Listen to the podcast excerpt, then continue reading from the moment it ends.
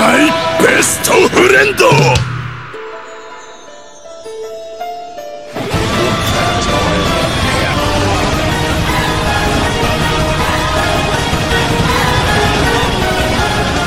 インタンドアニメ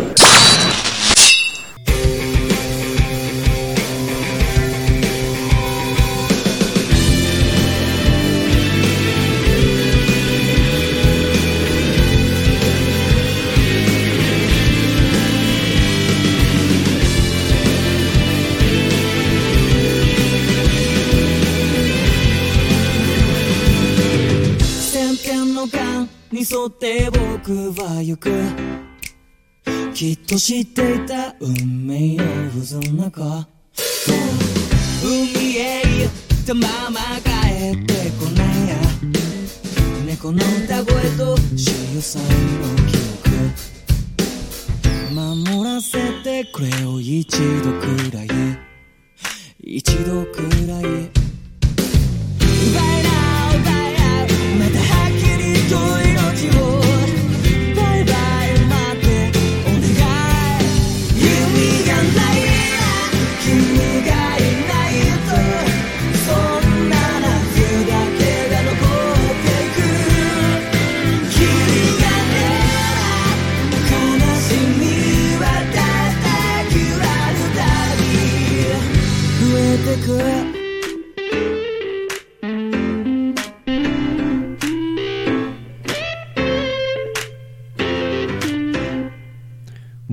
gente, bienvenidos a un nuevo programita de Pintando Anime. La verdad, hace un montonazo de tiempo que no grababa un Pintando Anime.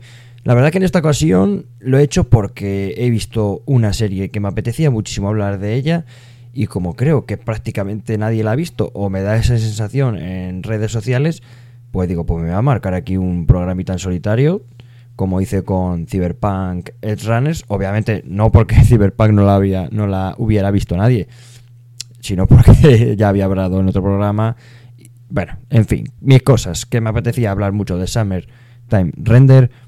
Creo que es una serie francamente mm, infravalorada y ninguneada durante este año 2022 y además también en los premios, por ejemplo, en los Crunchyrolls Anime Awards, que ni siquiera estaba nominada Anime del año 2022. Una cosa que a mí me extrañó muchísimo, y no solo a mí, sino por lo que veo, a gente de otros podcasts o canales de YouTube, ¿no? Gente grande que, que también les extrañó mucho.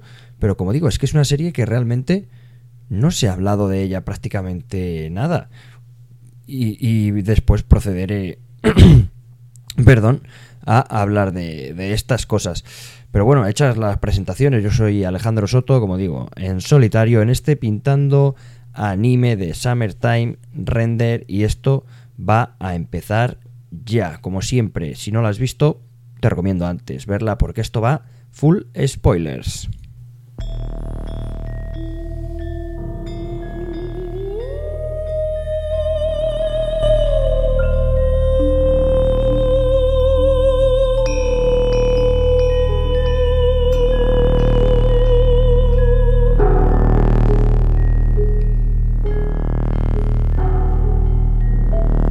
Bueno, pues vamos a comenzar ya con esta serie.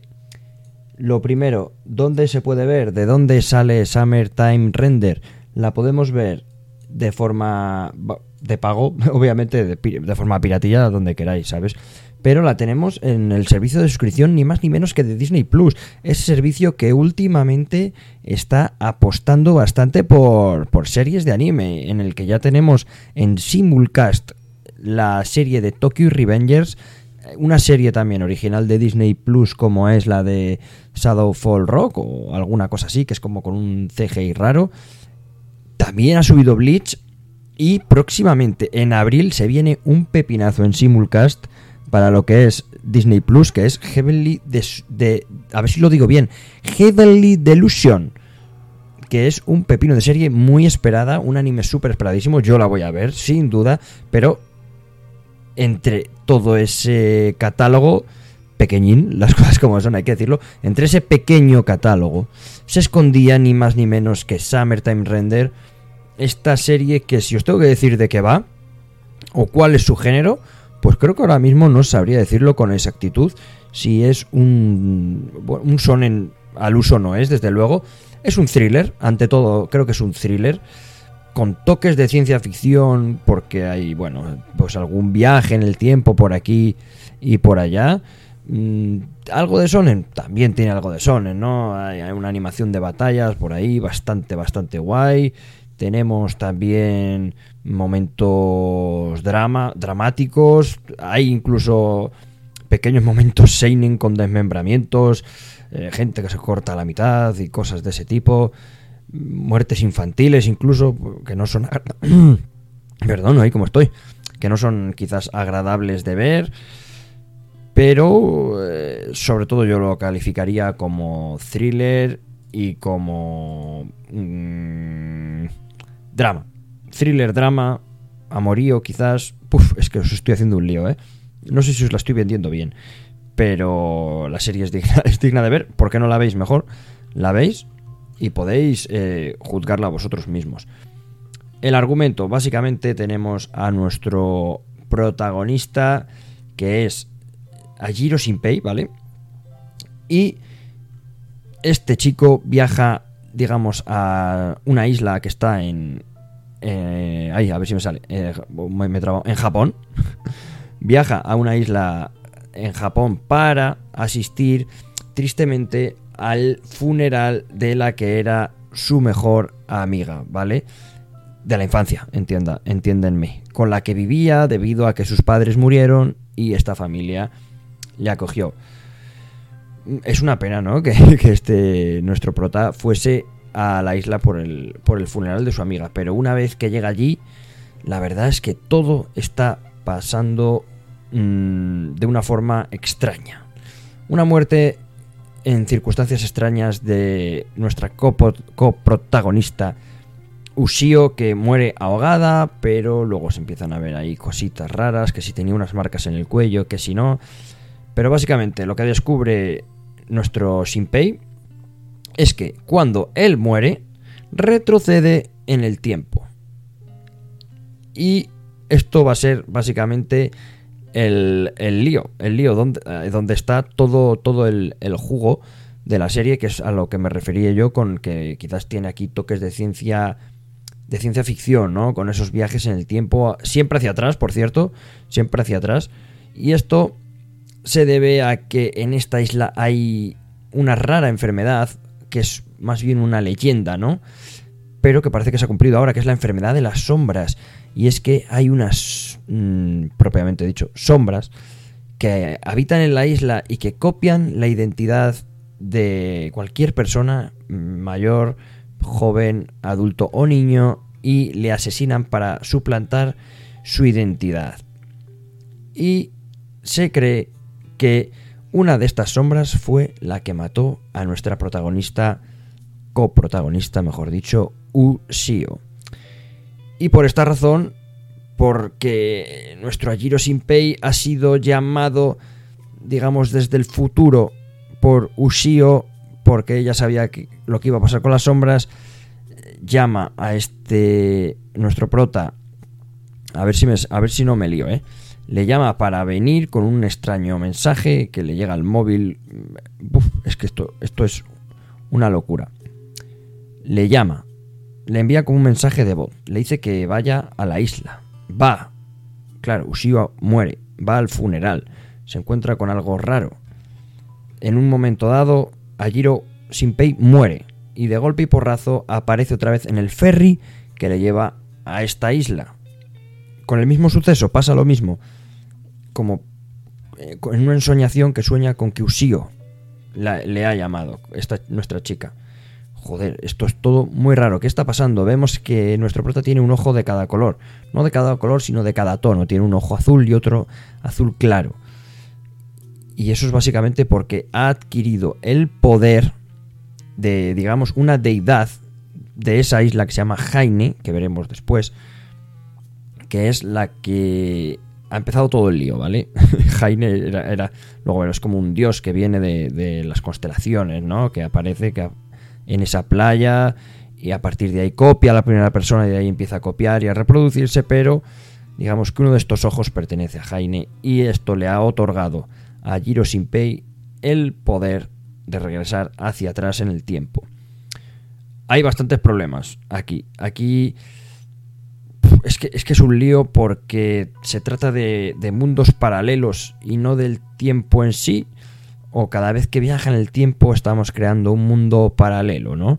Que es un poco una paradoja que se nos dio, un, problema más bien, una duda que se generó también exactamente en, en, en películas como Vengadores Endgame, ¿no? No es que viajes al pasado, sino que estás creando un mundo paralelo y lo que tú hagas en el pasado no tiene por qué interferir en el futuro. Bueno, es todo un lío. El caso es que Shinpei cuando viaja al pasado revive el mismo día y las mismas cosas que van a pasar. Pero él, digamos que todavía no se da cuenta del todo, del todo. Sabe que está empezando a pasar algo, pero dice, joder, no me estoy dando muy bien cuenta de, que, de qué pasa aquí. Pero bueno, esto ya, digamos que es el argumento de, de todo. Antes de eso, vamos a hablar un poco de lo que es la serie y de por qué. Es que me, es que me lío yo solo. Esto de estar yo solo y sin un guion puede ser totalmente, totalmente fatal para, para vosotros y vuestro cerebro. ¿eh? vamos a dejar el argumento a un lado para después. Y vamos a comentar rápidamente de dónde sale esta serie, de qué año, eh, por qué se distribuye aquí en, en, Disney Plus. Bueno, el por qué es fácil, porque lo compró. Pero de, de qué estudio proviene, ¿no? Esta serie obviamente, no, no, es una serie de anime original, sino que viene de su, de su antecesor, de su, digamos, de, del, del, origen primigenio de casi todos los animes, de todos los que no son originales, que es o un manga, o un mangua, o un manhwa, o cualquier, eh, cualquier cómic oriental. En este caso es el manga japonés, está escrito e ilustrado por Yasuki Tanaka, y se publicaba en la revista digital de la Shonen Jump de, de Suecia desde el 23 de octubre de 2017 hasta el 1 de febrero de 2021. Fecha muy próxima, como veis, es un, es un anime y un manga. El anime es muy nuevo, pero el manga también es francamente nuevo. Se publicó en un formato normal, en Tankobon. No lo tenemos aquí editado en España, pero ya después de esto, rápidamente, en 2022 se estrena el anime, ¿vale? Está hecho por el estudio OLM, que sí que me... Ahora miraré qué más cositas ha hecho este estudio, porque, porque me interesa saberlo, y se estrenó un 15 de abril de 2022. Bueno, también luego después se anunció un live action, se anunció pues, cosas de estas, de, de, de, estas movidas que harán ellos, que querían hacer también un escape room. Bueno, yo, ¿sabéis qué? Bueno, quizá este, este anime sí se preste un live action, la verdad. Aunque las cosas en anime, en anime, para mí, en anime se deberían quedar. Por lo que veo, vea, ¿vale? Estoy buscando aquí en, tiempo real, eh, no, he, hecho los deberes como siempre. Estudio OLM, es ni más ni más que las siglas de Oriental Light and Magic. Light and Magic, como ya sabéis, es la, es la industria ILM de efectos especiales de Disney. No sé si tendrá algo que ver, ¿vale? Porque es un estudio es un estudio de animación japonés, ¿vale? Se llama Oriental Light and Magic. Quizás tiene algo que ver, quizá no. El caso es que es un estudio ya fundado en los 90, es decir, un estudio bastante nuevo. Ha hecho bastantes series, películas y OVA, pero hombre, eh, quizá lo conozcáis, porque una de las cosas que ha hecho es ni más ni menos que Pokémon, ¿vale? Pero tenemos otras cositas, como por ahí tengo, a ver que estoy viendo, este OLM, madre mía. Pokémon, no me lo esperaba, ¿eh? pero actualmente en emisión creo que sigue haciéndolo eh, OLM. Ha hecho cosas como Berserk, el Berserk del 97, ¿vale? Ha hecho cositas también, a ver, qué veo por aquí, que me suenen a mí, ¿eh? porque a vosotros quizás son, mucho. ¡Ostras! Ha hecho Inazuma Eleven, tío. Una Inazuma Eleven e Inazuma Eleven Go. Si es que a mí Inazuma Eleven me gustaba mucho. Ya de Inazuma Eleven de estos juegos que son de juegos de level 5 y tal que hacían. Ha hecho cosas parecidas como también Yokai Watch. Hizo también por ahí Pac-Man. Tenemos más cositas por aquí, a ver, que me suenan a mí. Beyblade Burst, mm, vale, me gustó bastante. También ha hecho por ahí. Eh, a ver, cosas que os puedan. que me suenen a mí, vamos, ¿no? Que suenen. Más cosas de Beyblades. Más cosas de Inazuma. Más cositas de Yokai Watch. Yokai Watch, madre mía, ha hecho un montón de cosas. sobre todo así de este tipo. Esto en series, ¿vale? O ya sabéis que puede haber entre películas, ovas, eh, animación para videojuegos y de todo. Pues ponte tú a. De Pokémon ha hecho un montón de cosas. De Pokémon, una pasada todo lo que ha hecho, ¿eh? Y aquí, bueno, total, que, os hacéis una idea. Oriental Light and Magic, todas estas cositas que ha hecho. Pero volvemos a, a lo que me ocupa, que es Summertime Render. Summertime Render. O también lo podéis encontrar como Summertime Rendering. Aunque en el Disney Plus de nuestro país, de, de España, si eres de otro país, no sé cómo lo pondrá, pero aquí en España sale como Summertime Render a secas, ¿vale? En, en, en japonés ni siquiera sé cómo se llama, tío. En plan, sí que lo he buscado, pero no, no lo veo. Total, que se estrena en abril de 2022 y ¿por qué digo que para mí esto to- lo dije antes, no en la intro, totalmente ninguneada porque joder, yo creo que simplemente por el hecho de de ser de de Disney Plus, quizás bueno, no es que lo crea. Estoy seguro de que simplemente ya por eso es una serie que ha pasado totalmente desapercibido. Es decir, joder, yo creo que si esto lo estrenan en Crunchyroll, habría sido un éxito. Si lo licencia inclu- incluso Netflix, podría yo decirte, pero parece que en Disney Plus, encima, que no es un, no tiene un catálogo grande que, que sea difícil encontrar un buen anime, es que tiene cinco animes licenciados, es que no tiene más, es que tiene Bleach, tiene el Shadowfall Rock este, tiene Summertime Render y Star Wars Vision y- y Tokyo Revengers. Es que no tiene más. Jolín. Pero yo creo que eso la, le ha lastrado muchísimo a esta serie. En fin, es que no tiene ni una sola nominación en los Crunchyroll Anime Awards 2022, siendo este un anime estrenado en abril de, de ese año. Y me extraña muchísimo porque la serie está muy, muy, muy bien. En IMDB hablamos de que tiene una nota de, de 8,2. Es decir, una nota, joder, en IMDB bastante alta. Tiene una trama que mola, una animación que mola, personajes guays. Jolín, tío. Entonces, eh, ¿qué, qué está pasando aquí? ¿Qué está pasando aquí?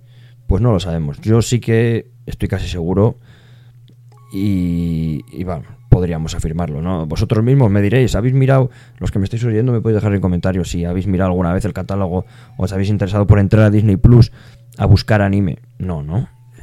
Pues no, yo tampoco, la vi porque me lo recomendó, pero es que ¿cuánto tiempo tiene Disney Plus? Solo tiene dos, tres años, tres años va a hacer ahora la plataforma, dos o tres, y con el cortito catálogo que tiene y lo que eh, quieren meter, quiero decir, están apostando por meter más anime y ni siquiera ellos lo han promocionado, joder, en redes sociales, quiero decir, en Twitter, Instagram, ya no digo gastar dinero en publi, ¿sabes? Que pongan que hagan, hagan tweets, que hagan publicaciones de decir, joder, pues tenemos esta pedazo de serie, ¿la has visto ya? No sé qué.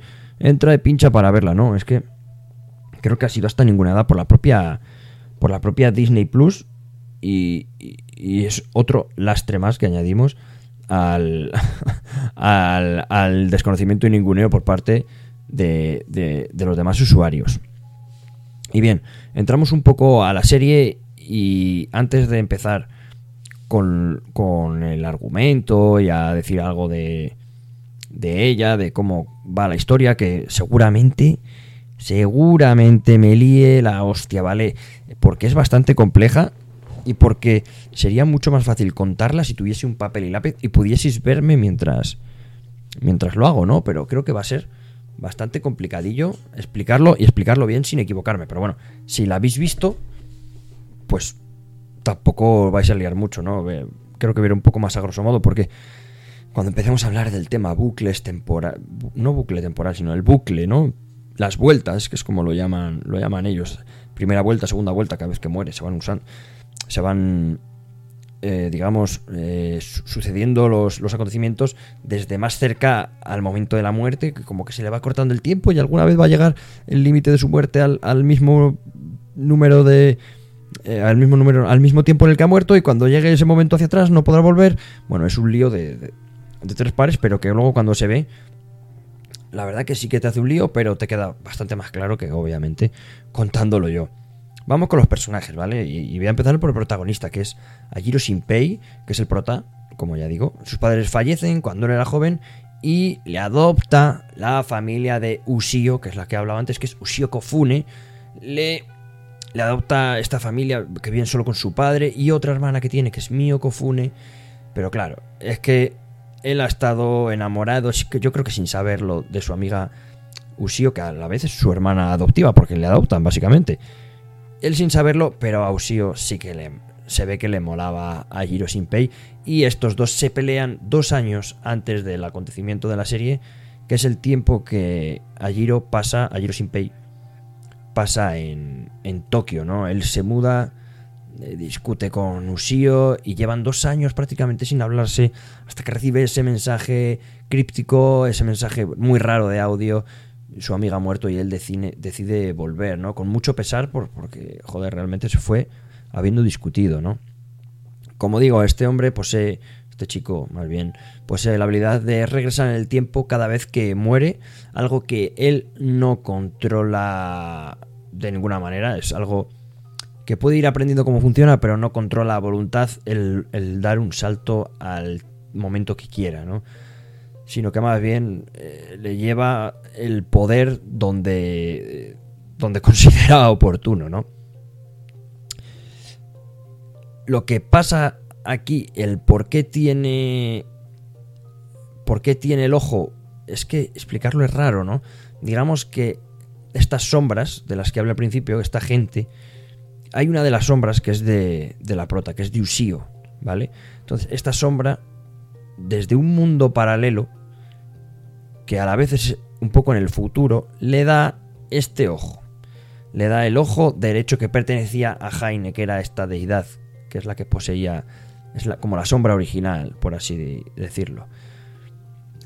Y así adquiere el poder de saltar hacia atrás. Es que está como muy mal explicado, vale, lo explico muy mal, pero es que es muy raro, tío. Hay que verlo. Le da el ojo, pero el ojo es algo que a mí no me quedó muy claro la primera vez que lo vi. Dije, ¿qué cojones ha pasado, tío? En plan, sí. La. eh, el ojo se lo da. eh, no te queda claro, ¿vale? No- es como que no te estás enterando de mucho hasta que llevas unos pocos capítulos y empiezas a, a ver, joder, macho, ¿qué está pasando? Te intriga mucho, te invita a ver más capítulos, ¿no? Pero sí, luego al final creo, estoy casi seguro de que, de que el ojo se lo da a la propia Usio. Que a la vez que esta Usio era parte de Jaime. Porque a Usio, la sombra que, la que le mata es la sombra de. Es una niña, ¿vale? De la isla, pero que luego descubriremos, creo, porque que es. Es como una extensión de, de Jaime, que es una niña. Que esta deidad es una niña que hace, es la, la madre a la vez, ¿no? Es la madre de todas las sombras. Pues esta, en un afán de ir con su sombra por allí, mata a Usío y se- como que se funde, ¿no? La, la copia la, la hace una hace una copia, pero hay como un error ahí, pasa algo y al hacer la copia, la propia madre, digamos que Usío es una sombra con voluntad propia. Es decir, las sombras se vuelven malas eh, por norma general y hacen caso a la madre que es Jaime. Y estas sombras tienen como la voluntad de seguir haciendo más sombras, de reproducirse más y de seguir matando. Pero cuando Usío es asesinada por la sombra de la niña, de Shiori, que es una niña normal, que obviamente, pues, por desgracia, ha sido asesinada por su sombra, por la sombra de Jaime, le, eh, le transfiere como los poderes de Jaime y al separarse estas, forman como un único ser y al separarse, Usío se queda con el ojo derecho de esta Jaime. Y es, la que, y es el ojo que le da a Shinpei en el pasado, desde un mundo paralelo. Es increíble, vaya puto lío os he hecho ahora mismo. Es que me estoy follando mi propio cerebro, ¿eh? Esto es una locura, chicos. Yo sé que os he liado. Pero a, grandes rasgos, creo, creo que es así. Para que os hagáis una idea de que es una serie que seguro que mientras la escribían lo veían todo facilísimo, pero joder, yo cuando la veo digo, "Jo, es compleja, ¿eh? Hay que poner un poquito de nuestra parte. Pero bueno, ¿qué es el Shinpei? Ese es Ajiro Shinpei. Y por esa razón es por la que tiene el ojo y por esa razón es por la que tiene el poder de transportarse al pasado. Si no ha quedado claro, viendo la serie otros 6 o 7 veces más, yo creo que puede quedar. Pasamos a Ushio, Ushio Kofune, que es la chica, la sombra con superpoderes, digamos, ¿no? La sombra con voluntad propia, que es hermana adoptiva de Shinpei, pero la, la hija original del señor que adopta a Shinpei. Tiene una hermana que se llama Mio, que ahora hablaremos de ella, y digamos, Ushio es mitad francesa por parte de padre, y esto tiene... Parece que es una chorrada, pero no lo es porque el padre tiene un restaurante en el que digamos que iba mucho otro personaje que hablaré después, que es Hizuru, que era una chica que iba mucho con su hermano mellizo, que es Ryunosuke, que también es muy importante en la historia. Iban mucho al restaurante, digamos con influencias de comida francesa, de Kofune, que y luego esa mujer tiene ahí un lío, no un lío amoroso ni nada por el estilo, un lío raro también con la sombra de su hermano muerto que se le mete dentro y tiene como una doble personalidad. Está como todo unido, ¿vale? El padre de Ushio y mío con Ajiro, Shinpei, que es a quien adopta, a la vez que digamos que en esa isla pequeñita tiene ese restaurante en el que hay vínculos, ¿no? Se forman vínculos, mejor dicho, entre Hizuru con los niños pequeños, cuando eran pequeños y con su hermano. Bueno, esto es que es una auténtica chaladura. Pero bueno, en resumidas cuentas, Ushio Kofune, la chica rubia, vamos, la protagonista, que es una sombra con un poder que de aquí viene un poco también el sonen, ¿vale? El sonen está un poco en esta chica porque eh, cuando pelea es la hostia, ¿vale? Cuando pelea mola, es que mola un montón, usa como arma su pelo al más puro estilo, bueno, no al más puro estilo bayoneta, pero casi, usa su pelo como, como una extensión de sí misma, pero a la vez como si fuesen cuchillas, ¿no? Lo usa para cortar sombras, rebanar, clavar, lo puede usar como escudo, lo usa para desplazarse, lo usa como mm, elemento, como casi, casi como tentáculos que agarran y, y atacan. Posee una fuerza totalmente sobrehumana porque las sombras son más fuertes. Y la verdad que, joder, pues cuando la conoce es una verdadera suerte que una sombra esté del lado, digamos, de, los humanos. Porque ella misma al principio, yo creo que ni siquiera sabe, bueno, creo, creo que lo dicen de hecho, que ni siquiera sabe que es una sombra, ¿no? Se cree que es todavía, que es la humana. Es porque eh, la llaman la defectuosa, ¿no? Es la sombra defectuosa porque todas las sombras saben que son sombras y son malvadas y siguen matando a otras personas para seguir haciendo más sombras. Pero esta Ushio al principio no lo sabe, que ella es una sombra. Dice, coño, cuando ve a Jiro en, en el segundo o tercer capítulo, dice, joder, macho, pero si... Y le dice, coño, Ushio, tú, estás muerta. Dice la otra, que no estoy muerta, que estoy aquí. Dice, ah, es que eres una sombra, tío. ¿No? Luego hay, hay claves, tenemos claves para saber cuando las sombras son sombras, mm, que no te engañen. Pues, por ejemplo, no les gustan que le pisen la sombra, no la persona, ¿no? Va la persona normal y no le mola que vayas andando y, su sombra, digamos que va esquivando que nadie se le ponga encima, porque como es el cuerpo real, si tú clavas, pegas un martillazo a la sombra, se muere la sombra, se muere la el ente en sí, ¿no? Y más o menos descubren que, que, pues, bueno, Ajiro sabe que es una sombra, obviamente, porque está viva. Y Ushio muere en el mar. Realmente, es que realmente la verdadera ha muerto, muere ahogada.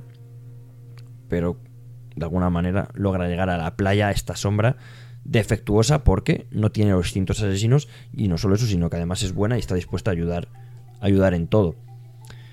Pasamos a, a Mio, Mio Kofune. Mio Kofune es la hermana de Ushio, la hermana pequeña, que no se parece en nada. Us- Ushio es blanquísima y rubia y esta Mio es eh, morenísima y, y- morena de, cabello también.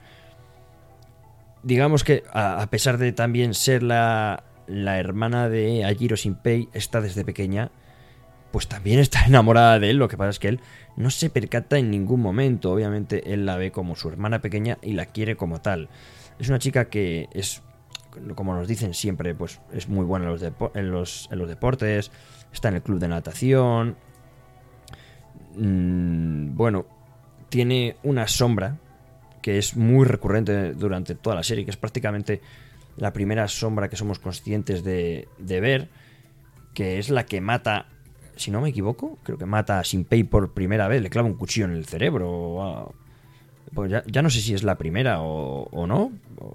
la primera vez que muere Shinpei. Es que en total habrá 10 vueltas, es decir, 10 muertes del protagonista. Y si no es la primera, pues es la segunda o más o menos por ahí, por ahí tiene que andar. Pero bueno, es esta propia sombra que después, por suerte, también muy poderosa y muy recurrente, se volverá buena. Y joder, pues suerte, ¿no? Eh, mío, mío y su sombra mío, mío Shadow, hacen un buen tándem. Mío tendrá también ahí sus, sus seguidores, ¿no? Que vemos que, que tiene, vamos, no sus seguidores, sino su, su propio chico enamoradizo de ella, al que ella rechaza constantemente porque obviamente está enamorada de, de Shinpei. Seguimos con, con otro personaje que es Hizuru Minamikata. Eh, bueno, Minamikata es el ese nombre tal cual. No se, no se usa nada, ¿vale? Es Hizuru, la conocemos por Hizuru, que es escritora. Escritora además de unos libros que son bestsellers, de los cuales nuestro querido prota, Shinpei, es un fanático total, es decir... Y, y enci- encima no sabe que es ella, ¿vale? Es la chica que en la, en la cual Shinpei cae en sus pechos rendido cuando despierta del sueño que está teniendo en el ferry con Usio dos veces, o tres incluso, este, este canalla.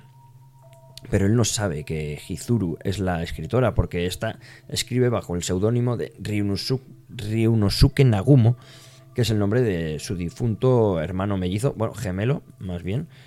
Y esta persona va a tener doble, doble personalidad. Va a estar Hizuru y tiene una manera de distinguir muy guay cuando es Hizuru y cuando su hermano Ryunosuke, que es cuando se pone coleta. Ella misma pasa a ser eh, su hermano. Pero ella habla desde el subconsciente, pues se comunica con él y, y al revés no funciona, ¿vale? Es decir, cuando ella está despierta, su hermano Ryunosuke lo que hace es grabar audios en su propio teléfono para explicarle cómo ha ido la situación de, de, de- tras haber cambiado de personalidad, ¿no? Bueno, y creo que al revés también. De hecho, creo que ninguno puede hablar con el, con el otro hasta cierto punto de la historia que pasará algo, pero se hablan por, por mensajes de voz. Se van dejando mensajes de voz. Pues mientras tú estabas en el subconsciente, yo he hecho esto. Pues mientras estabas tú, yo he hecho esto otro. Y aquí lo, lo gracioso, bueno, lo gracioso, sino lo interesante es que eh, Hizuru investiga y hace las labores de, de detective, por así decirlo, y de, de deducción, de, hablar con la gente, quizás hace, hace equipo con Nezu, que es un, un señor que eh, es un anciano, al cual es un experto en, el, en los rifles, sobre todo de francotirador y de armas, que vive allí, vive en, en la isla de Hitogashima, y al cual su mujer fue, fue asesinada por una sombra, ¿no? Y él, esto lo descubrimos muy adelante, pero él guarda a la, a la sombra de su mujer totalmente, prácticamente vegetal, pero no a la mujer muerta, sino a la sombra, en su, en su casa, ¿no? Y es algo que dice, bueno, por si algún día puedo recuperar a mi mujer o puedo hacer algo para que ella vuelva, digamos que la tiene guardada, ¿no? A modo de como si te infectaran a un familiar en una en un apocalipsis zombie y tú lo tuvieses en el, en el garaje por si acaso algún día hubiese, hubiese cura, pues volver a, a, tenerla, a, ten- a tenerla sanada.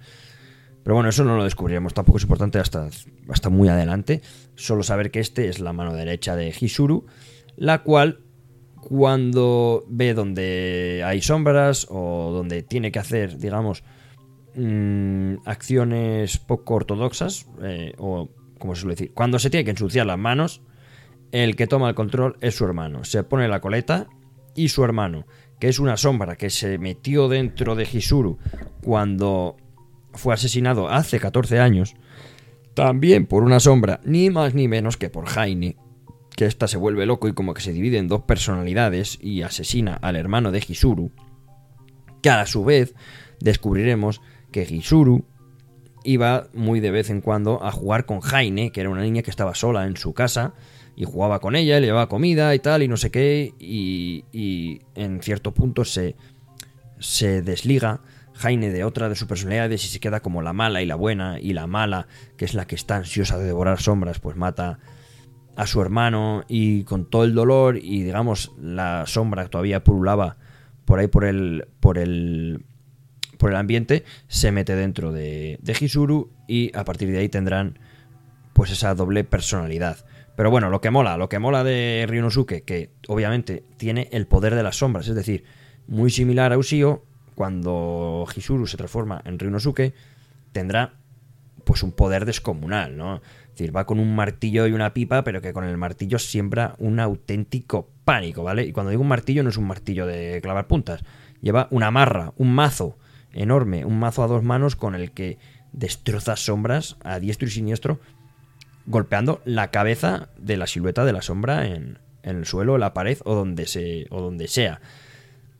Sabemos que él no usa todo su poder, porque por mucho que tenga el poder de las sombras y un poder similar al de al de pues joder, no puede hacerlo porque Hisuru sigue siendo un cuerpo humano.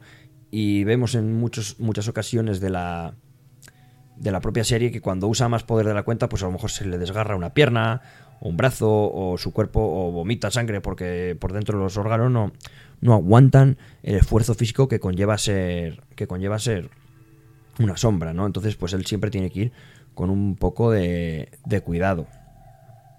Ay, a ver, que me, me- me- me- se, me, se me seca la garganta. Y hasta aquí, pues bueno, un poco la explicación de Hisuru y, y Ryunosuke. Después, sí que es verdad que Hisuru, cuando muere. Bueno, esto ya, ya, llegaremos ahí, ¿vale? Nezu, que lo tengo aquí en una lista apuntado. Nezu, ya hemos hablado de él, este señor mayor. Vamos a ver ahora a lo que viene siendo la familia Hishigata, que son dos amigos de, pues, de los adolescentes, digamos, ¿no? De, del grupo adolescente que vamos a llamar que son Mio, Ushio, Ajiro Shinpei, está Sho, Sho Hishigata y su hermano, su hermana, perdón, Tokiko Hishigata. Vamos a llamarle Sho y Tokiko Hishigata. Después será importante porque va a tener ahí un, papel importante el padre de estos dos, que es un doctor refutado ahí en la isla, el cual eh, tendrá a su mujer hecha sombra porque tenía una grave enfermedad y para salvarla se alió con las sombras, ¿no? Es un secreto que la familia va guardando de generación en generación y se aliará con, con una sombra para que se convierta en su mujer y así pueda vivir sin que ésta sepa que es una sombra, al, al estilo Ushio, que es algo que le, que le permite hacer la diosa Jaine, la malvada, mientras él la siga ayudando a conseguir gente y, y alimento, ¿no? Que al final, cuando las sombras se convierten en alguien, digamos que se alimentan del cuerpo para, para poder seguir, seguir viviendo. Pero vamos al Sho. Sho es el, el mejor amigo de Shinpei, es un, un chico también de tercer año de secundaria, es, eh, además es el, el hijo mayor del doctor, que acabo de hablar ahora. Y digamos que este chico es el que está enamorado de, de Mio. Es- tiene grandes aspiraciones a convertirse en médico, igual, igual que su padre, porque le gusta el trabajo que hace. Pero digamos que él es buena persona, se verá a lo largo de toda la serie. Y una de las cosas que ha hecho este show, aparte de estar siempre al lado de, de Shinpei, de Ushio y de Mio, y jugándose la vida también por ellos, le confiesa, veremos que le confiesa varias veces a Mio que, que está enamorado de, de ella. Bueno, de hecho en dos, ¿no? Una en el pasado dice, joder, y lo sigue intentando pese a que le rechazó, y luego casi al final, ¿no? Se lo vuelve a decir.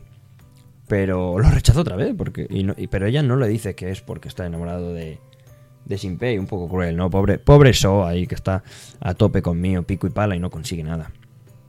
Hablamos de la hermana de So, que es Tokiko, que es una buena estudiante, pero... Perdón. Tiene... Esto nos lo dicen como en una nota, ¿no? Tiene un cuerpo más frágil de normal y no puede hacer ejercicios, ¿vale? Digamos que esta chica mm, está toda la serie muy cerca de Mio. Es amiga de, de la infancia. Una amistad muy cercana, pero yo creo que durante muchas escenas o muchas... Es que esto, eh, digamos que en series japonesas es raro, pero es raro porque no se suele dar homosexualidad en, en- en Japón, la verdad. Son un poco, yo creo que son un poco homófobos en ese, en ese sentido. Incluso aquí lo hacen de forma muy sutil, pero creo que a, a Tokiko nos dan a entender que le gusta mucho Mio.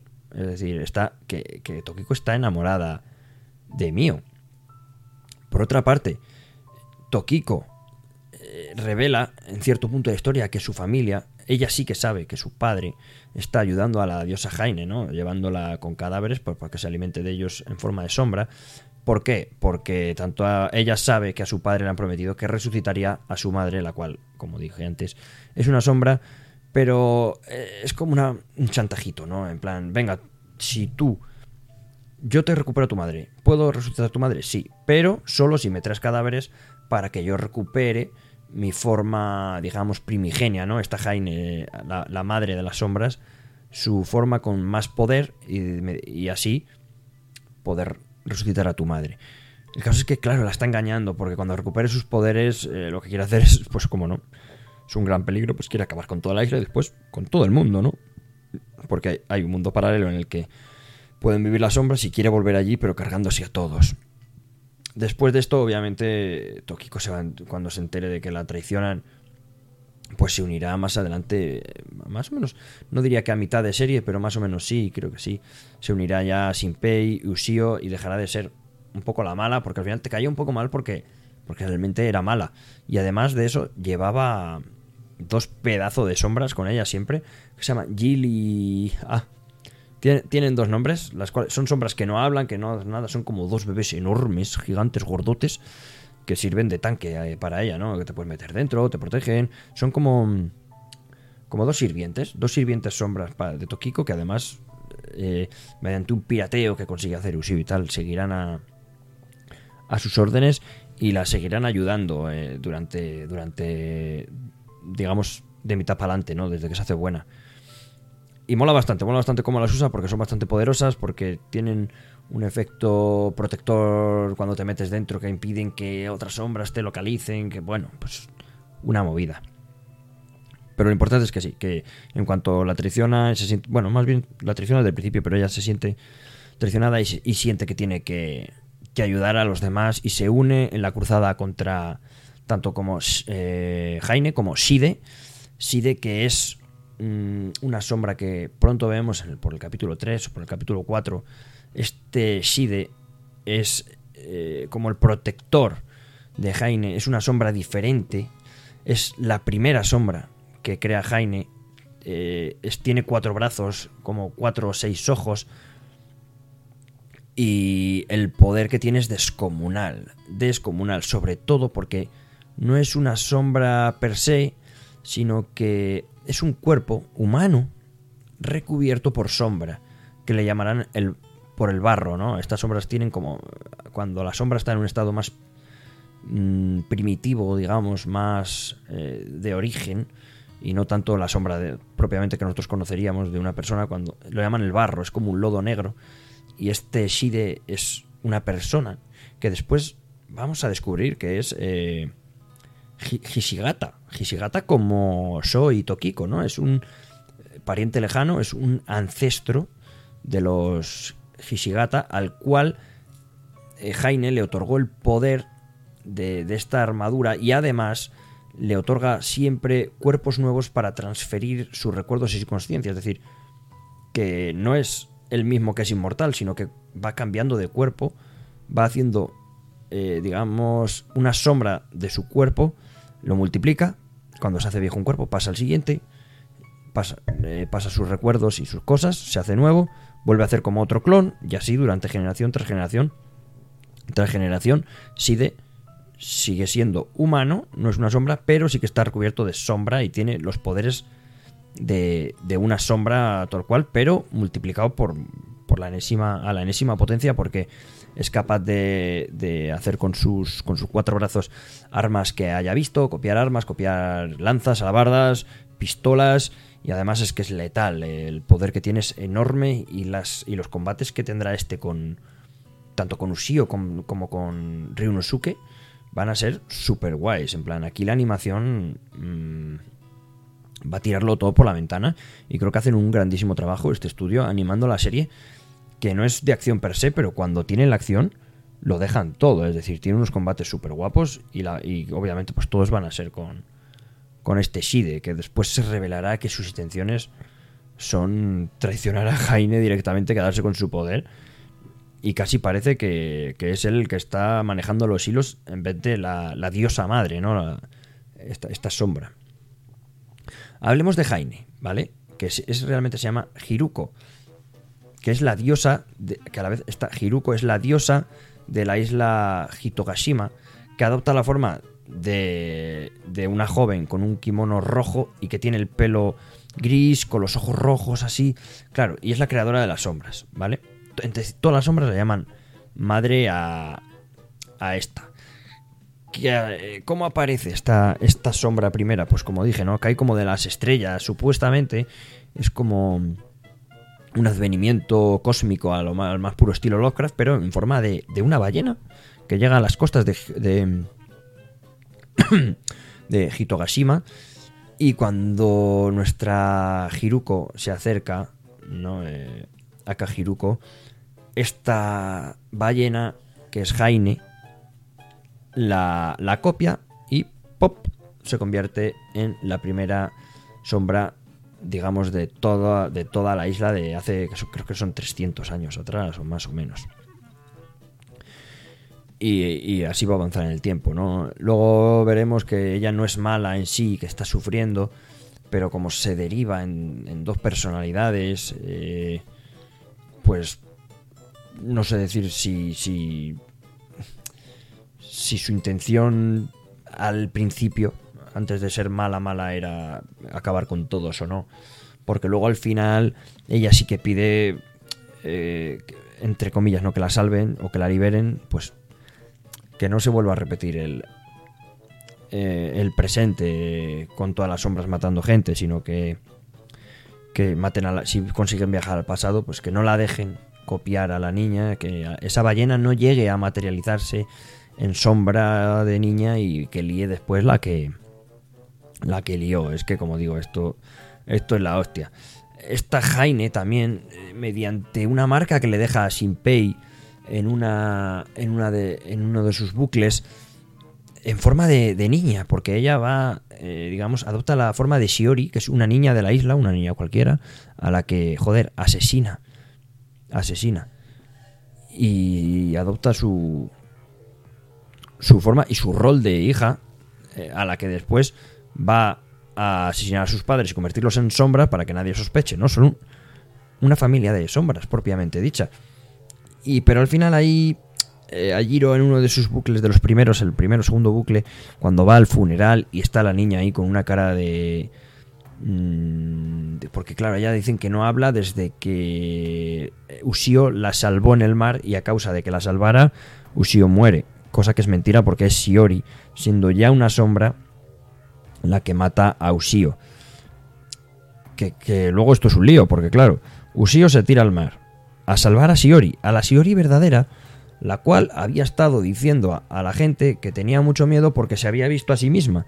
Entonces tú cuando te ves a ti misma en, en esa isla es porque una sombra te ha copiado y tienes la, la leyenda dice que tienes la enfermedad de las sombras y que pronto vas a morir. Esta niña se ha visto a sí misma, se lo está, se lo está contando a todo el mundo, pero joder, solo, solo le cree Ushio y dice, tú tranquila niña, tía, que... A ver, pues le quiere proteger, ¿no? Quiere proteger a esta niña. Y cuando están en el mar y ve que ha desaparecido, la ve en el agua, va corriendo Ushio a salvar a Shiori. Pero lo que nosotros no sabemos es que en ese momento Shiori ya ha sido copiada y asesinada. Algo totalmente trágico, tío. Se cargan a una niña, ¿no? En, el anime. Por eso digo que quizás por esa parte tenga algo de Seinen, ¿no? Pero bueno, si tú mires donde miras, en la Weekly Shonen Jump, eh, sea digital o no, esto se, publicó como Shonen y es un y es un Shonen, pero yo diría más bueno, dentro del Shonen, claro, no, no hay demografía, no hay demografía no hay demografía thriller dentro de, del, del manga, es un Shonen y luego ya puede ser Shonen de terror, Shonen de acción, Shonen de thriller, sí, pues podríamos decir que es un Shonen de ciencia ficción y thriller. Pero Shonen, según esto, al fin y al cabo. Pero que me voy. Que lo que pasa es que cuando Ushio se tira al mar a salvar a Shiori, la cual ya ha sido asesinada y ahora es una, una sombra, pues no le queda más remedio que cargarse a, a para que nadie sepa lo que está pasando, ¿no? Para que no la descubran. En esos momentos Ushio sí que se va a copiar, va a hacer sombra y consigue escapar, aunque su cuerpo ya, ya caiga inerte hacia el fondo del mar y después ya la encuentren ahogada, pero su sombra sí que va a pervivir con sus recuerdos y su conciencia. Y esta es Shiori, que es en esa forma, ¿vale? Esto es para explicaros que siendo una niña le deja una marca a, a Jiro Shinpei por la cual Jaime, por lo que digo, vale, esto, creo que es que ya me he liado, estaba explicando los poderes de Jaime. Y es que puede ver dónde está Shinpei en todo momento mediante esa marca que le deja en el brazo en forma de sombra, que es una mano que le deja en su antebrazo. Y gracias a esto, cada vez que Shinpei viaja al pasado, Jaime y Shide son capaces de ir al mismo punto que está y volverle a matarle porque, claro, lo que ellos quieren es matar a Shinpei una y otra vez para que el rango que tiene de, de del bucle, de bucle, digamos, del punto de partida de la vuelta, se vaya acercando cada vez más al punto de su muerte. De forma que, como expliqué al principio, cuando la línea del punto de partida llega a la misma línea que la de tu muerte, morirás definitivamente y de forma real. Y ellos lo que quieren es eso, matarle muchas veces seguidas para que no le dé tiempo a aumentar la franja, la franja entre el punto de partida y la muerte. Cosa que empiezan a conseguir en, en cierto punto por eso, porque con esa marca que ha hecho Jaime, consigue localizar a Shinpei a qué punto ha saltado, saltan ellos también, y cuando digo ellos son Jaime y Shide, y se intentan cargar a, a Shinpei. Y esto es muy interesante porque a mitad de serie, más o menos, cuando Shinpei ya se entera de eso, empieza a urdir planes, ¿no? Planes que Shinpei, digamos que es el cerebro siempre de las operaciones y el que tiene siempre el plan A, B y, y casi siempre C. Haciendo pues eso, dice, bueno, como sé, como yo sé que ellos saben dónde estoy, vamos a tenderles una trampa, quemarles, intentar matarles nosotros a ellos, porque sé que van a venir a por mí, ¿no? Para intentar matarme tantas veces hasta que me muera realmente y me puedan arrebatar el ojo derecho que, que pertenece a Jaime, que necesita todo, todo su poder para acabar con todo el mundo. Y este es el poder de Jaime. Y como digo, Shide pues la acompaña a, a todos los lados. Luego está Seidu Hishigata, otro personaje que, que no es no es tan importante porque al fin y al cabo bueno, sí muy importante, pero quiero decir que tampoco sale mucho. Es el padre de, de Sho y de, y de Tokiko, que es el cual está manteniendo viva en una cueva, en una gruta, a, a Jaime, pues llevándola a los cadáveres de, de- de la gente muerta para que se alimente. Uno de los cadáveres que le va a llevar, ojo, que es el de Ushio, gracias a lo cual la sombra de Ushio, copiándose a sí misma, va a conseguir, pues, por ejemplo, si tiene una herida en el brazo, la sombra, pues al copiarse a sí misma, a su cuerpo, que claro, gracias a Dios no está incinerado, al copiarse a sí misma, pues se, se recuperan. Se recupera su, su, su salud, ¿no? Es como el poder de las sombras que tienen. Que si se, cuan- si se copian a sí mismos, si se hacen una herida y se copian a sí mismos, pues se quedan libres de esa herida. Que recupera la salud, vaya. Igual que Ushio recuperará sus poderes de vez en cuando haciendo, haciendo eso. Pero bueno, este es Seidu Hishigata. Otro que tenemos aquí en la lista es Alan Kofune, pues que es el padre de Ushio y Mio, padre natural de Ushio y Mio y padre adoptivo de Shinpei y dueño del, del restaurante Kofune, como digo. Otro, otro personaje que tengo aquí que sí que es bastante mm, bastante importante que es, es eh, Totsumura, que es un policía local, que parece que yo creo que es el único. es, bueno, de hecho sí, es el único, lo estoy leyendo ahora, es el único oficial de policía de la isla. Es un tío bastante joven, pero que es bastante baguete y, y, ga- y gañán, ¿no? Eh, es, es pariente de la familia Kofune, siempre, siempre está en el restaurante ahí comiendo y de todo. Es bastante majo y es buena gente, pero es de los que se, escaquea un poquito, le da la cervecita, le gusta, es un le gusta ir por ahí a ver si eh, liga con alguna chica y todo eso. Pero bueno, va a ser muy importante porque en cierto punto de la historia eh, le van a, dar siempre los recuerdos de del bucle anterior para que les pueda ayudar y acompañar. Al fin y al cabo es el único, es que es el único poli de la isla. Si alguien puede ayudarles, pues oye, cuánto. Es él, quiero decir, él. La gente normal no va a luchar contra las sombras. Y este policía, ya os digo yo que cuando lo veis, es que está totalmente. No es, no es para nada lo que nos imaginamos como alguien cualificado para combatir una amenaza. Pero bueno, que al final el tío lo hace bien y, y lo da todo. Lo da todo por la, por la causa. Más cosas que tenemos por aquí, más personajes. Mm, Bueno, nos sale. Tengo aquí a Ryunosuke, pero que ya lo expliqué antes, que es el hermano gemelo de Hisuru, el cual muere 14 años antes de lo que es la, la serie y digamos que entra en el, su, su conciencia, habita en el cuerpo de su hermana gemela, eh, Hizuru, y se manifiesta cuando es necesario para repartir mandobles a diestro y siniestro. Así que, sin más, voy a comentar ahora mismo rápidamente un poco pues los, los mejores momentos, digamos, a ver las vueltas de Shinpei, cómo, cómo van, no me las sé de memoria, obviamente, es que es muy complicado. Y contar la trama sin, digamos, sin tener delante algo que me la cuente, un esquema, co- cosa que, como comprendéis, uy, como esperáis de, de vuestro podcaster favorito, no ha hecho, no he hecho ningún tipo de guion, estoy aquí hablando totalmente al aire de lo que me acuerdo y me estaré dejando muchas cosas por el camino, pero bueno, espero que lo estéis disfrutando igualmente, gente. Pero que voy a hacer un alto en el camino. Eh, bueno, ya llevamos casi, casi una hora de podcast y todavía no he empezado con, el argumento, tío. Vamos a hacer un alto en el camino, que voy a echar un traguito de agua, a echar un pis y, y comento, pues espero que rápidamente y no se nos vaya esto a algo largo. El argumento, no parte por parte, pero más o menos eh, de forma lineal, lo que pasa y cuáles son mis momentos favoritos. Así que ahora mismo, vamos, que voy a volver a... Ahora mismo.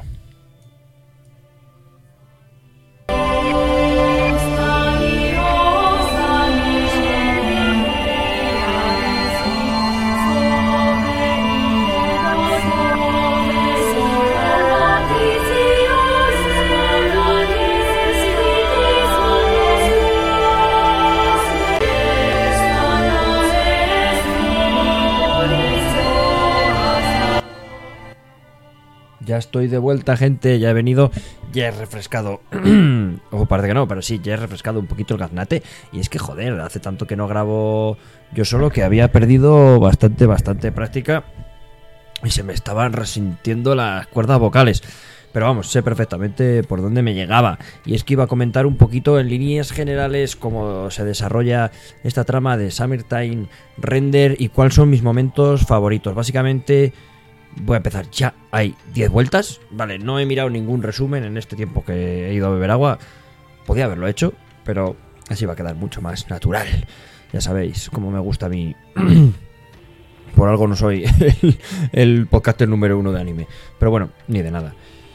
Básicamente, Shinpei hará 10 vueltas, 10 bucles, en los cuales en algunos de ellos estará más cerquita el punto de partida de estar cerca de su muerte, lo que le harán pensarse las cosas dos veces antes de actuar y no poder morir eh, pues fácilmente, ¿no? No dejarse matar para volver a empezar y decir, bueno, he hecho esto mal, pues ahora hago esto bien. No, no es tan fácil, ¿vale?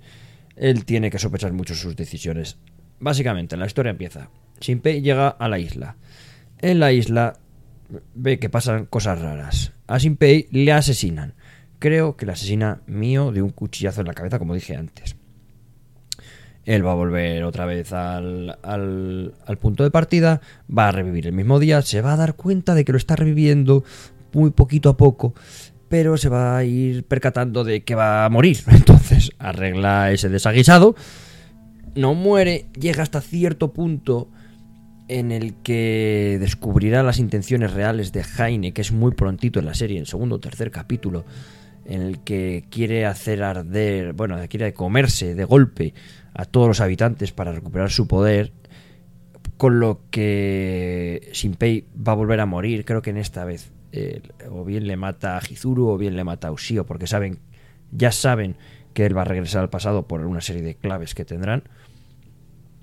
Y a partir de ahí empieza todo, porque cuando vuelve ya la segunda o tercera vez, cuando en la segunda o tercera vuelta, creo que ya es en la segunda, ya conoce a ya va a buscarla, eh, recupera sus. Los dos van a tener sus.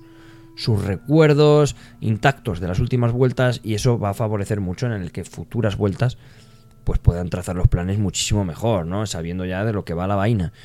Eh, A partir de aquí Ushio va a ir, va a ir dándose a conocer que su sombra, no ella, sino la sombra, pero sí sus recuerdos. Ella, ella en esencia está viva, ¿vale? La Ushio que todos conocían va a estar viva. Va a ir reclutando gente, como digo, pues ya se van a unir eh, a, a Shinpei se unen Hisuru, se unirá a Nezo, al final también se lo cuentan a Mio, a So, muchísimo más tarde Tokiko se unirá. Pero con esto ya tenemos más o menos el equipo formado. Y pues nos empiezan a explicar cómo se mata a las sombras, ¿no? Que, que hay que matar, para matar al cuerpo, a la sombra en origen, hay que golpear, para que el cuerpo sufra daños, hay que golpear a la sombra del cuerpo, que es realmente el ente original. Nos explican cómo con tres puntos de anclaje al suelo la sombra... ¡Ay! Se paraliza, como si fuese un mimo. se queda paralizada, con lo que, pues bueno, su arma principal y que mola bastante, no va a ser algo poco convencional como es pistolas de clavos para todos, ¿no?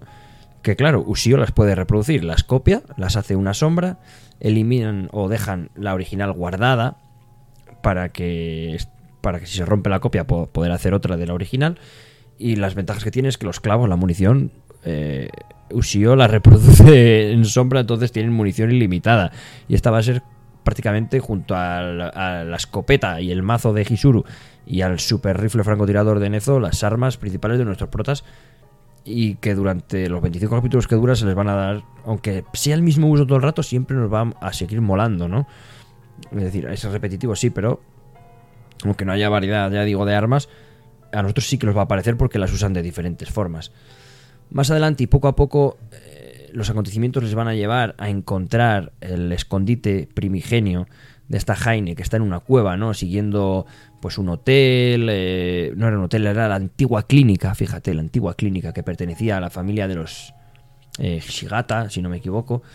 Y van a llegar a un pasadizo que les lleva a unas cuevas que les llevan a el escondite, digamos, o el refugio, por así decirlo, de los de, uy, de los de, de Side y de, y de Jaime. En la cual, claro, les pilla un poco desprevenidos y la batalla va a acabar en el suicidio de Shinpei, que se quita la vida a él mismo porque, claro, matan a So, ahí pasa de todo y dice, joder, pues me tengo que matar para que para poder volver atrás y arreglar todo esto que se han muerto la mitad de mis amigos, ¿no? Lo hace de una manera, joder, bastante horrible. Se bebe un tarro de, creo que es de mercurio o algo, se suicida de una manera súper, súper dolorosa. Que la verdad que los malos, eh, sí de Jaime, pensé, pensaban que él no iba a tener los bemoles de hacerlo, pero joder, nada más lejos de la realidad. Se quita la vida de esa manera, envenenándose de una forma no muy rápida, pero al final consigue volver atrás y ya saben, por lo menos saben dónde está el, el escondite de- del villano. Hasta aquí, yo de mis escenas así favoritas, yo creo que sí andan por aquí, por cuando van a la clínica, mola bastante, pero me quedo sin duda, creo que es antes de esto, cuando van a buscar a, a esta Shiori, que saben que es sombra, van a ir a la casa de, de Shiori Hisuru, la escritora, y Shinpei, y va a ser Hisuru la que entre en, en la casa primero. Bueno, más bien Rinosuke se pone la coleta y va a empezar aquí el, el festival de Tollinas. Al principio es una escena bastante guay, súper bien animada, en la que va a sacar el mazo, va a matar primero a la sombra padre de Shiori, que es obviamente una copia del padre real, al cual ya también ha sido asesinada, su madre también ha sido asesinada. Y va a empezar a destruir sombras como si no hubiese un mañana. Y urden un plan, ¿no? Bueno, que no sale del todo bien. Pero, claro, cuando golpean a Shiori y esta no muere de una, de una sola vez, es decir, es una sombra resistente, empiezan a sospechar algo. Y va a ser sobre todo cuando nuestro amigo Nezu, con la pistola de clavos, hace clac, clac, clac, la clava y Shiori va a quedar inmovilizada.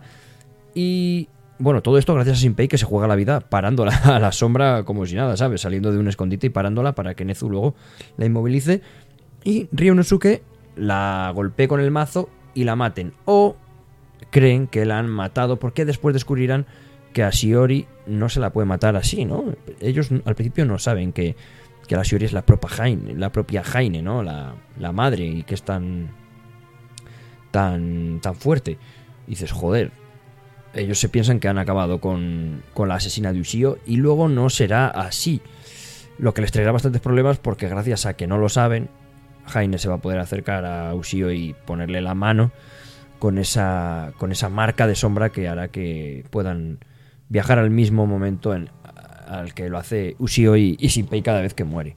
Pero como digo, esta escena, de momento, hasta ese punto, me gustó muchísimo cómo se pone a repartir, cómo me mola a mí cuando Hisuru le deja la nota de audio a. Le deja una nota de audio a, su hermano, le dice.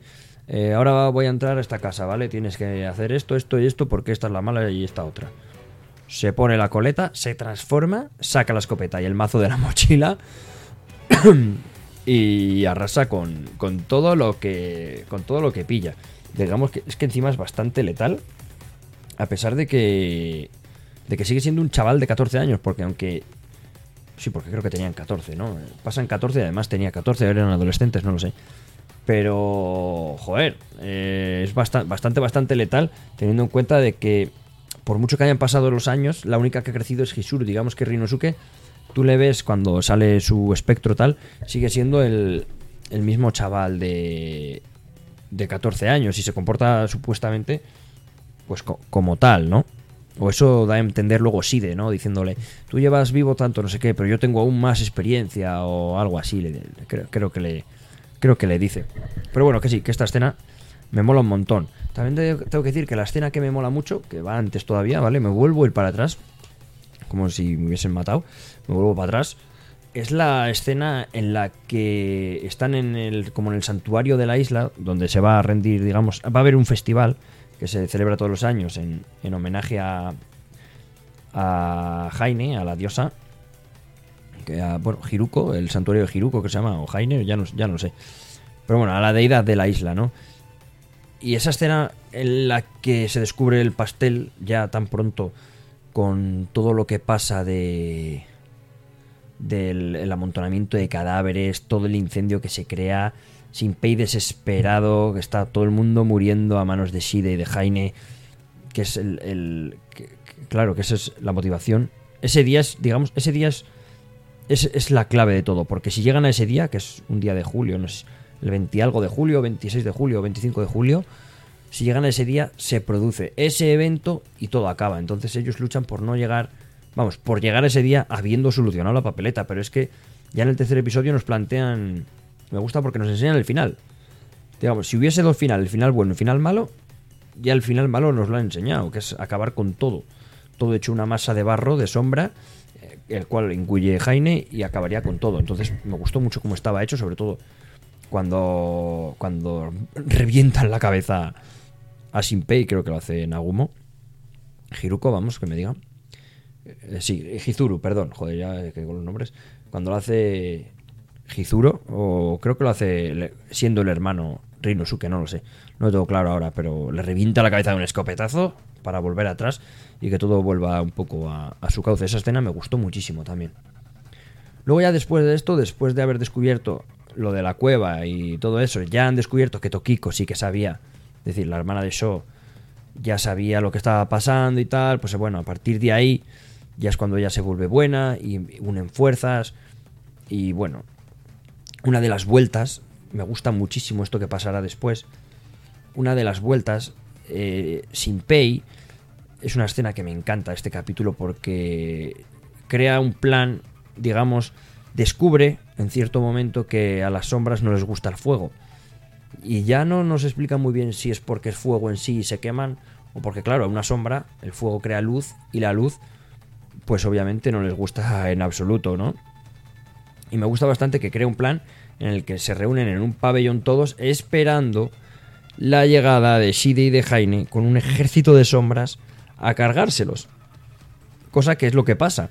Como saben dónde se ha transportado, gracias a la marca del brazo, van hasta allí. Hay una batalla del copón en la que Ushio lo da todo y se quema su propio pelo, ¿no?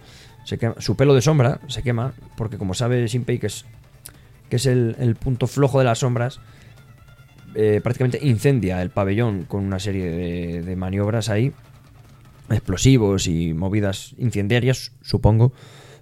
como ya digo, es que me acuerdo bien, pero ya luego las, cosas específicas no.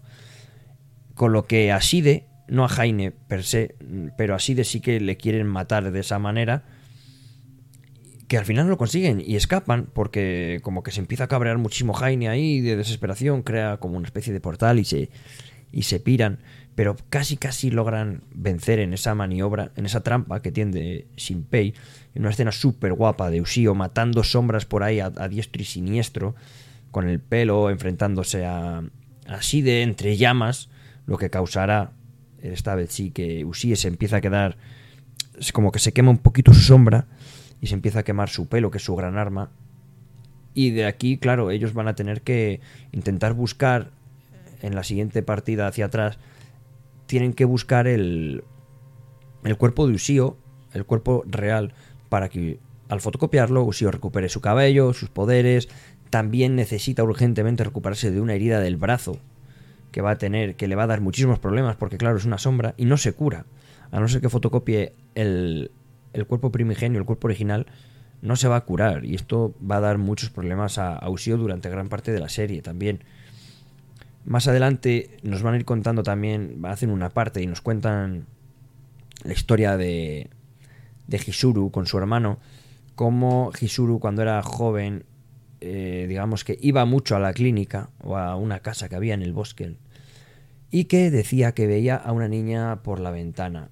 Mm, cierto día entra, se hace amigo, amiga, perdón, de esa niña, se empiezan a llevar muy bien, pero no le extraña que esta chica pues no salga de allí, ni salga nada. Bueno, pues Hisuru, la niña de momento es Jaine, Jaine en su forma en su forma origen, con el pelo blanco, ojos rojos, kimono rojo muy característica y muy reconocible. Y, y Hisuru la va a estar llevando pues chocolatinas, va a estar jugando a la pelota con ella, va a ir de vez en cuando a ver cómo está y, y todo esto. Y cierto día ya convence a su hermano, perdón que estaba echando un traguito de agua, convence a su hermano para que la acompañe a conocerla porque le dice que es una, pues una niña muy especial y que seguro que le vendría bien tener más amigos, etc. Y me gusta bastante porque es, es todo esto, porque es la muerte de Ryunosuke, ¿no? Que sabíamos que había muerto a manos de, pero no sabíamos cómo. Y es básicamente que Jaine se vuelve como loquísima porque piensa que que la ha traicionado Hisuru o tal, y empieza como a tener esa hambre, ansiedad, como un vampiro podría tener por, por sangre, pero ella lo empieza como a tener por las sombras. Tiene una crisis tremenda con la que se desdibuja mucho el personaje y como que se vuelve mala y va a salir a cazar, a cazar con la mala suerte de que el que va a estar por allí eh, buscando a su hermana va a ser Ryunosuke por la zona, porque como su hermana la había llevado a esa zona un día a ver a la niña, él va a saber o se va a imaginar que su hermana estaba por allí, con tal mala suerte de que como es el que está por allí, cuando sale Jaime, pues le mata a él y le copia. Y bueno, esto provoca eso, que se desdibuje totalmente el personaje, se vida como en dos personalidades, la que va a tener después el ojo derecho y el ojo izquierdo, y a partir de aquí esa sombra, esa que no sé, ahora mismo no sé cómo lo logra, pero se mete dentro del cuerpo de, porque claro, la primera persona que encuentra muerto a Ryunosuke es su hermana, su hermana Hisuru, que está por la zona. Y encima va a ver a Jaime, con lo que se van a odiar ya para toda la vida y promete vengarse y todo esto, tal y cual. Pero en ese momento es cuando la conciencia de, de se va a meter dentro de Hisuru. Y a partir de ahí tendrá la doble personalidad. Y esa explicación a mí, ese punto que corta bastante el ritmo quizá, porque claro, nos quita de la historia principal para contarnos este flashback de, para, bueno, es necesario al final, hay que saber cómo consigue la doble personalidad y cómo, cómo muere uno de los personajes más importantes, ¿no? Que es Ryunosuke. Pero sí que es verdad que nos corta un poquito el ritmo, pero eso no hace que te deje de interesar. Es decir, aunque tú estés muy ansioso por saber qué pasa en, en la historia principal, cuando nos muestran esto, cuando nos muestran toda esta muerte y tal, dices, joder, pues sí que me ha venido bien, bien saberlo, la verdad. Y está muy bien. Esa escena me gusta mucho. Después van a seguir eh, digamos que investigando e intentando descubrir, pues sobre todo, cuáles son los puntos débiles de, de porque es la gran, el gran problema es que Shide protege a Jaine, que es prácticamente hasta ahora una sombra invencible, es la que les está arruinando completamente y vuelta tras vuelta los planes. Aquí Shinpei sí que va a tener ya bastante cerquita eh, todo el tema de, del punto de partida acerca de su muerte y tiene que estar controlando muy mucho el morir, ¿no? Es decir, no le apetece morir porque está a puntito. digamos que tiene que dejar pasar los días, o al menos avanzar en los días haciendo algo provechoso, mientras investiga y tal, para que su punto de partida vuelva a ser, vuelva a tener un poco más de recorrido, ¿no? Porque la línea de partida va avanzando, pero él no logra avanzar de un punto lo bastante lejos como para que no le pille, digamos, el abismo de la muerte real. Con todo y con eso, pues ellos van a acabar descubriendo todo lo que he comentado antes de, sobre Shide, que es que, que no es una sombra per se, sino que es un cuerpo humano con esa armadura de barro de sombra la que está ahí. Y esta escena me encanta, tío, porque me pilló totalmente desprevenido. Y es que ellos no saben que tiene dos, como dos cuerpos, ¿vale? El Side real y el Side humano como que están separados porque se puede hacer un clon, eh, que es el que después el, digamos que eh, tras- tras- transformaría su conciencia y recuerdos en el otro clon, pero eso nuestros portas no lo saben y tú tampoco. Tú no lo habías visto, ahí nos engañan por completo. Van al santuario porque el Side humano habita en la isla y, y se hace pasar por una persona, por un vecino normal y corriente, ¿no? Que además es el guarda del santuario, el cual, digamos que es un poco sospechoso ya desde el principio porque es un poco rarito, es como muy simpático y tal, pero tiene como unas intenciones raras ahí con, con la profe Hisuru, porque que no sé, como una intención sexual, no sé, como que es... El tío es perturbador. Y Shinpei y Usio, Usio convertida en colgante para que no la descubran, va a ir a, al santuario y Shinpei le va a intentar sacar información a este Shide. Con la mala suerte de que cuando sale, cuando ya confiesa, digamos, y le tienen para matarlo, Usio mata a Shide, pero el verdadero Shide ya se olía esto y como tiene dos cuerpos, coge con una alabarda gigante, una especie de cuchilla grande, un, un pudao de asta, se puede decir, algo, no sé qué arma sería, como una lanza grande ancestral de que estaba en el santuario, y se carga a Usio directamente, ¿vale? No es que la hiera, no es que la golpea el cuerpo, no, no, clava el maldito arma en la sombra y la rebana de pecho para arriba. Es decir, una escena bastante impresionante. Me quedó muy, muy loco esa escena también. Tira para arriba y a tomar por culo con el, con el, vamos, tira de pecho para arriba y se carga la sombra. Después, Usio, eh, Shinpei, perdón, va a conseguir quitarse la vida de alguna manera que ahora, que ahora no me acuerdo, porque no le mata a este Side. Side se le quiere llevar para hacerle las cositas, para quitar, arrancarle el ojo. Y Usio, uy, perdón, Shinpei al volver hacia atrás, por desgracia, se encuentra con que la muerte de la sombra de Usio ha sido totalmente real y que esta vez ha vuelto él solo. Porque normalmente lo que pasa es que las vueltas, claro, volvía con Usio, se daban de la mano, y gracias al poder de tanto de Shinpei como Usio, que era consciente de todo, eh, dan la vuelta hacia atrás y acaban los dos juntos en el mismo punto. Pero esta vez solo ha vuelto Shinpei. Y ahora está totalmente solo nuestro protagonista, porque ha matado, Shide realmente, realmente ha matado a Usio. Bien, perdón que he otro traguito de agua que se me está quedando la garganta súper seca. Bueno, voy a ir abrevia- abreviando, que no, quiero- que esto quede... No quiero que esto quede muy largo, ¿eh? que siempre me enrollo mucho. Pues además ya casi estoy terminando. El plan de, de Shinpei para recuperar a Usio va a ser ir a buscar la... Digamos, ir a buscar al pasado, al fondo del mar, a, al Usio, de, que estaba allí. Digamos, a la sombra, que sale días más tarde de la muerte del mar. Entonces sí todavía tiene tiempo de volver a ese punto. Y esto es donde se complica para mí, me- se me complicó un poco. Porque mientras tanto, Side va a tener la sartén por el mango, Side Jaine, y va a secuestrar, digamos, a, a Soy mío, y va, a pon- y va a estar él en una punta y, y Soy mío en otra. Y, obliga a Shinpei a decidir si salvar a, a Soy mío o salvar a Hisuru, que es la que ha ido a pelear contra Side a la playa, en un combate brutal, brutal. Me gustó muchísimo, ¿vale? Aquí quería yo llegar antes de, de irnos hasta el final. Es un combate, un episodio súper guay en el que Nezu desde lejos y, y nuestra Hisuru, bueno, en este caso Ryunosuke, van a estar peleando contra Shide con todo lo que tienen. Ya la desesperada porque eh, obviamente Shide tiene las de ganar totalmente contra, contra Rinosuke, que no puede usar todo su poder porque está dentro de un cuerpo humano. Eh, Hisuru se las va a ingeniar, va a hacer pues este plan, que ahora sí que puede comunicarse, ¿vale? A partir de cierto punto de la historia, eh, por, un, por X suceso, se empieza a poder comunicar con, con su hermano, digamos, en tiempo real y no por audios. Van a idear el plan de que si transfieren a la conciencia, vamos, si transfiere la conciencia de Ryonosuke al cuerpo de Shide, a la sombra de Shide, desde dentro va a poder reventarla, ¿no? Digamos, eh, que Ryonosuke se meta en la armadura y la reviente y así pueda Hisuru matar a Shide. Pero bueno, todo eso va a salir bien y a la vez mal.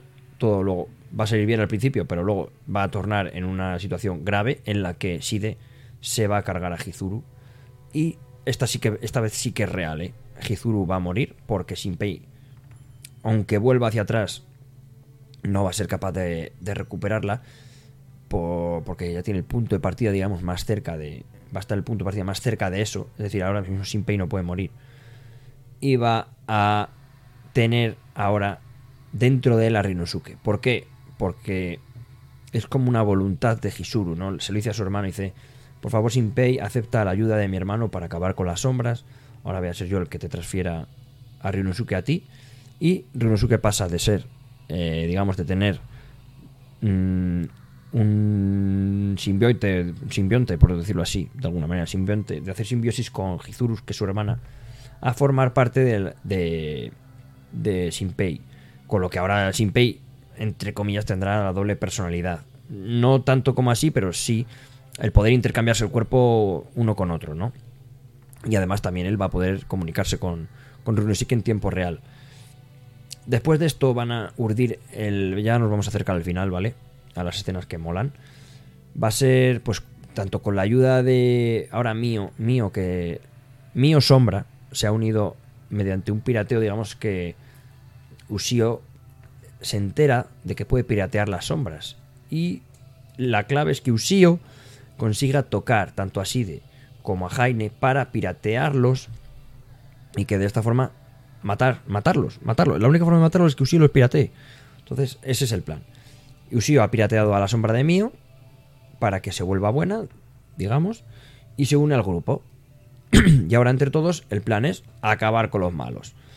¿Qué va a pasar? Que primero pues tienen que ir a por el cuerpo de Ushio a recuperarla, cosa que harán mediante la ayuda, como dije, antes de las sombras, estas tan grandes de Tokiko, que Shinpei se va a meter dentro porque descubre que si estás dentro, le protege, eh, esas sombras le protegen de la localización de, de Jaime y de Shide, que con la marca que tiene en el brazo no va a poder ser localizada mientras esté dentro de ellas.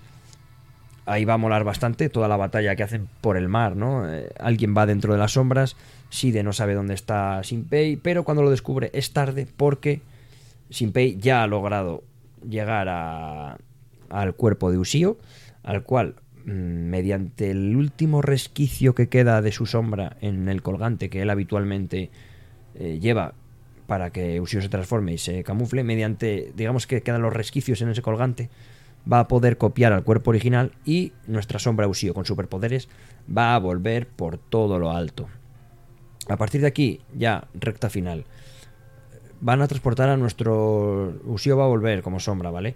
Pero nuestros protagonistas serán transportados al, al mundo de las sombras, porque van a la, a la cueva con todas las de ganar, eh, ocultándose en la... el- como digo, ocultándose en estas sombras grandes. Y el final es un poco atropellado, ¿vale? Es un poco atropellado porque a mí me flipa, me flipa la serie, pero el final no... No sé, no sé qué os parecerá, qué, os parecerá a vosotros, pero no me dejó del todo contento. Es un poco raro. Digamos que consiguen eh, mediante una cosa muy rara. El portal hacia el mundo de las sombras está en la cueva.